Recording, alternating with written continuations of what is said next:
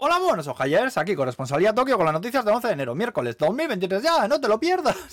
bueno, que hoy no es el día de nada interesante, ¿eh? así que os contaré que ayer fue el día del 110, que es el número de emergencia de la policía que todos los años nos recuerdan que ese número para accidentes y crímenes y así, hostia, que no llamemos para nuestras mierdas y que, bueno, nos dan ejemplos de llamadas reales que no se deben hacer, claro. Uno dice que llamó porque se le estropeó la tele y que no podía ver el partido de la selección en el mundial. Y hasta hubo un par que, estaban borrachos, que no había taxis y que querían que les llevasen a casa en coche patrulla. Oye, los lapiceros más afilados del estuche no eran estos, ¿eh? Ya os lo digo, vaya tacos. Bueno, vamos a la sustancia. Tenemos récord de fallecidos por el COVID ahora mismo en Japón. El jueves casi 500, ¿eh? Y en total más de 60.000 desde que empezó la pandemia. Aquí todavía seguimos con mascarillas, separación con paneles en los restaurantes y toda la vaina de siempre, ¿eh? ¿Cómo será la cosa? Que China, China, ha dejado de emitir visados a ciudadanos japoneses y de Corea del Sur. China, ¿eh? No te lo pierdas. en fin. Bueno, por cierto, los chinos han sacado un sello para conmemorar el nuevo año del conejo tienes que verlo, ¿eh? Porque parece salido el mismísimo infierno. Hostia, qué yuyu da el bicho ese, ¿eh? Bueno, que McDonald's también anuncia subida de precios en el 80% de la cochambre depravada esa que venden, ¿eh? Y Tokio anuncia ayudas de 5.000 yenes al mes por niño para fomentar la natalidad. 5.000 yenes son 35 euros, ¿eh?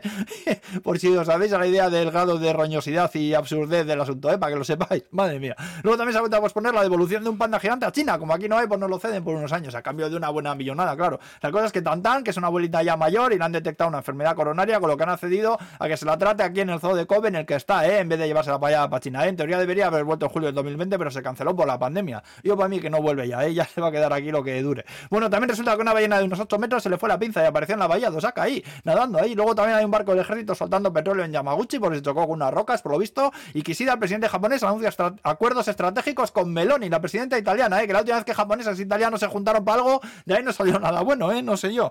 Y bueno, para acabar, hablaros del cojín inteligente de esta casa con una empresa colaboración con la Universidad de Tokio, ¿eh? que resulta que está pensado para que lo abraces ahí en tu pecho, es así gordote, y respira, que se hincha y se deshincha el bicho ahí. La idea de Fufuli, que así se llama Fufuli, es que sincronices tu respiración con él, ¿eh? y así te ayudará a relajarte. Es como tener un gatete gordo ahí durmiéndote encima en el pecho. ¿eh? Tiene buena pinta. Echarle un ojo al vídeo que está curioso, ¿eh? Y bueno, pues ya estaría. Que os vaya muy bien el miércoles. Agur, pues.